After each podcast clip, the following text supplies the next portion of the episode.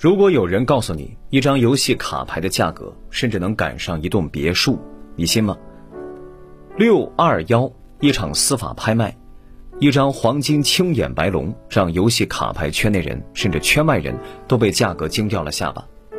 二零二一年六月二十一日，安徽省滁州市，滁州市中级人民法院以八十元的底价，在阿里法院拍卖平台上挂出了一张编号为 Number 十二的青眼白龙金卡。虽然滁州市中级人民法院已在竞买公告中标注出。品牌真伪不详，仅供参考，以实地看样为准等拍卖须知信息，但依然浇不灭圈内玩家的热情。当日便有上千位用户报名，跃跃欲试。这要是真品，自己说不定就赚了。在没有验证的情况下，法院以八十元起拍价、一百元评估价开始了拍卖。开拍不到二十分钟，价格就冲上了一千万。此后半小时内，竞价更是一路狂飙到八千七百三十二万六千零九十八元，从八十元飙升至八千七百多万元。这张青眼白龙纪念卡只用了三十四分钟。至此，一场严肃的司法竞拍已经演变成铁饭碗竞走。察觉到情况异常的安徽省滁州市中级人民法院最后终止了拍卖，原因为拍品与实际竞拍价格严重不符。可能存在恶意炒作与竞价行为。为什么说变成了铁饭碗竞走？本次竞拍是安徽省滁州市中级人民法院发起的司马拍卖。这张青眼白龙是一起贪污案件中被查封的赃物。与普通拍卖不同的是，在司法拍卖中恶意竞拍，后果会严重的多。段子呢也应运而生。你怎么进来的？我贪污买青眼白龙，那你呢？我拍了你的青眼白龙不付钱。为啥这张青眼白龙让无数人为之疯狂？作为日本最具影响力的游戏软件商，科纳阿米十分重视游戏王这个顶级 IP，在二零一九年二月四日公开发售了这套青眼白龙金卡，其由二十四 K 纯金打造，重十一克，全球限量发行五百张。每张配有 Number One 到 Number Five Hundred 的单独编号，其收藏价值对于圈内人不言而喻。这些高价卡牌大多是因为其稀有度而升值，拥有的人少，价格自然就高起来了。它们通常是绝版的珍稀卡牌以及评级卡。评级是收藏卡牌的一个重要部分，粗略点说，就是把卡牌交由一个有公信力的评级机构。根据卡牌的印刷质量、保存完好度得出一个分数，如果分数高的话，那么这张牌的价值会蹭蹭的往上翻，三倍、四倍、五倍，甚至更多都有可能。当然了，评级服务的价格也是个门槛。拿业界的龙头老大 PSA 举例，经历过2020年的数次涨价后，目前一张499美元以下的卡评级价格为50美元，999美元以下的卡则是一百美元。再往高点。二四九九、四九九九和九九九九美元以下的卡，评级费分别是一百五、三百和六百美元。一万美元以上的卡牌还有高级服务，评级费由一千美元到一万美元不等。最后一档只针对二十五万美元以上的卡牌，换算成人民币已经超过一百六十万了。出身高贵加专业机构认证，所以这些看着不起眼的小纸片。公子只能直呼上流啊！不起眼的卡牌，超乎想象的价格。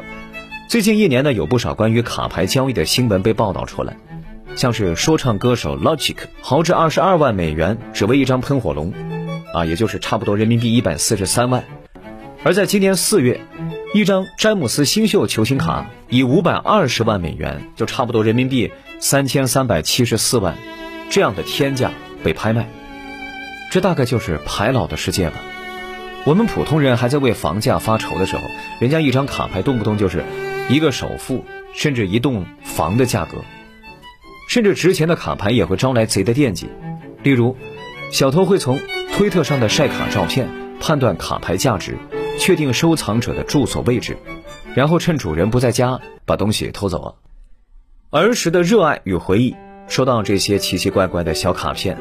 公子我呀，不禁回想起自己小时候为了收集《水浒传》卡片，兜里有点子儿，就去买小浣熊干脆面，以至于零食吃太多，到正点吃饭的时候啊，就吃不动了。我妈一生气呢，就缩减我零花钱。但是那些花花绿绿的卡片，就是有着巨大的魔力，硬从牙缝抠，也要省钱买小浣熊。一包干脆面香不香，完全取决于里面卡片的稀有度。一张豹子头林冲可以换两张大刀关胜，或者是四张花和尚鲁智深。据说啊，统一集团原计划制作一百零八张水浒好汉卡，后续又加上了包括高俅在内的六张恶人卡。最神秘的高球卡，仿佛成了校园传说里只存在于大家口口相传的。哎呀，我听说那谁谁谁的朋友开出来过的讨论中。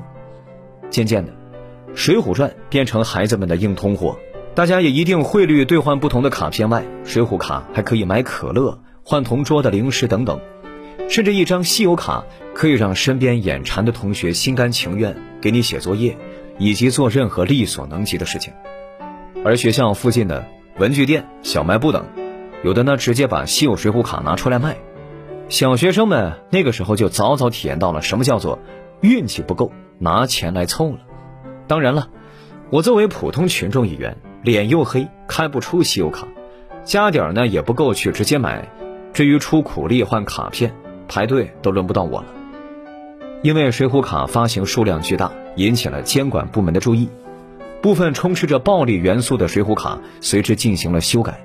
看来，很早啊，我国就有卡面和谐案例了。不过，原本卡面对于小朋友来说，的确有点血腥了。再年轻一点的，就是见证八零后、九零后的大大泡泡糖。虽然大大泡泡糖口味多，还能吹泡泡，但是更让大家痴迷的是里面的宝卡梦，啊，当时呢是翻译为神奇宝贝卡片，金光闪闪的卡片，一个个造型各异的宝可梦，又掀起了一轮收集狂潮。然后还有纹身贴，据说当时的设计灵感来源于虎皮膏药，身上纹几个神奇宝贝，顿时觉得自己也成了小社会人儿。除了这种纸片类的小赠品，九十年代中期，各种零食产品还流行附送圆形的玩具卡片。我小时候啊，统一叫它们圈儿。奇多可是圈儿中的中流砥柱。奇多呢，最初赠送的奇多圈是一种彩色的塑料玩具，四周呈圆形或者八角形，中间呢则是不同国家的标志性景点的浮雕。在那个人们还通过正大综艺了解世界的年代。奇多圈则让孩子们多了看世界的渠道。奇多圈之后，奇多又推出了天族系列卡，在塑料圆片上印上精致的彩色图案。虽然仍是以世界名胜为主题，但色彩鲜艳的卡通风格更受孩子们的喜欢。此外，还有城市和体育项目等主题，圈儿成为了那个年代小孩知识启蒙的重要辅助者。这些图案丰富、造型各异的圈儿。不仅能用来收藏，也延伸出了另外的用途啊！虽然最终的目的也是收藏，啊，砸啪击，把圈呢平放在地上，用另一个圈去砸，谁先砸翻圈就归谁，每次可以砸单个圈也把呢几十个圈叠成高塔来砸，直到把所有圈砸翻为止。除了这种专门做出来的赠品，当年的我们呢也总能从零食里发现新大陆，酸梅粉。一种往嘴里倒起来像吃药粉一样的小零食，别看它从包装到吃法都这么魔性，但它由传统饮料酸梅汤引发而来，配方也很讲究。但孩子们呀，更在乎的是用来吃酸梅粉却不舍得用的造型各异的集齐一套，仿佛能召唤神龙的勺子们。漂亮一点的糖果纸压平攒起来，然后和别的小伙伴去赌。要么收获更多新图案，要么家底输个溜干净儿。为了热爱，你愿意付出多少？时间拉回现在，当初好多收集水浒卡、砸啪叽、赌糖纸的孩子都长大成人，甚至可能为人父母了。看到很多年轻人为了收集卡牌不惜甩出天价，或许会勾起当年的自己为收集一张卡所倾注的热情。就好比工作我啊。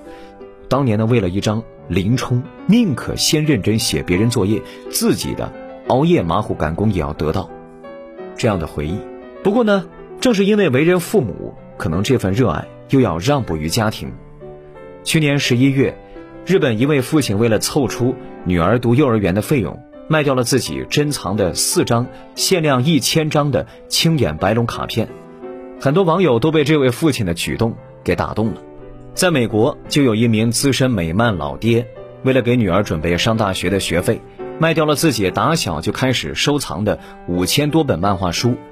他的收藏能够开好几次漫展了。一位来自长春的父亲，为了女儿能上一所好高中，卖掉了自己上万枚收藏了三十多年的邮票和纪念章。一位澳大利亚小伙子收集了超过五百五十多款复古游戏，二十多款不同的老式游戏机，累计花费超过六千多美元。但是，为了能凑钱和心爱的姑娘结婚，同时留下更多的时间维护家庭，他也选择卖掉了自己所有的收藏。我们都有过年少时期为了热爱不顾一切的冲劲和热情，而如今。工作和家庭有时让我们不得不放弃曾经的爱好，不过，就像这些为了家庭幸福做出让步的人，这也证明他们的爱倾注到了家庭，爱并没有消失，它只是到了我们更认为它在的地方，而曾经的那位爱好倾注热情的经历，也会沉淀为日后美好的回忆。为了所爱，我们都愿意为之拼尽全力。那您还记得自己儿时都收藏过哪些有趣的东西呢？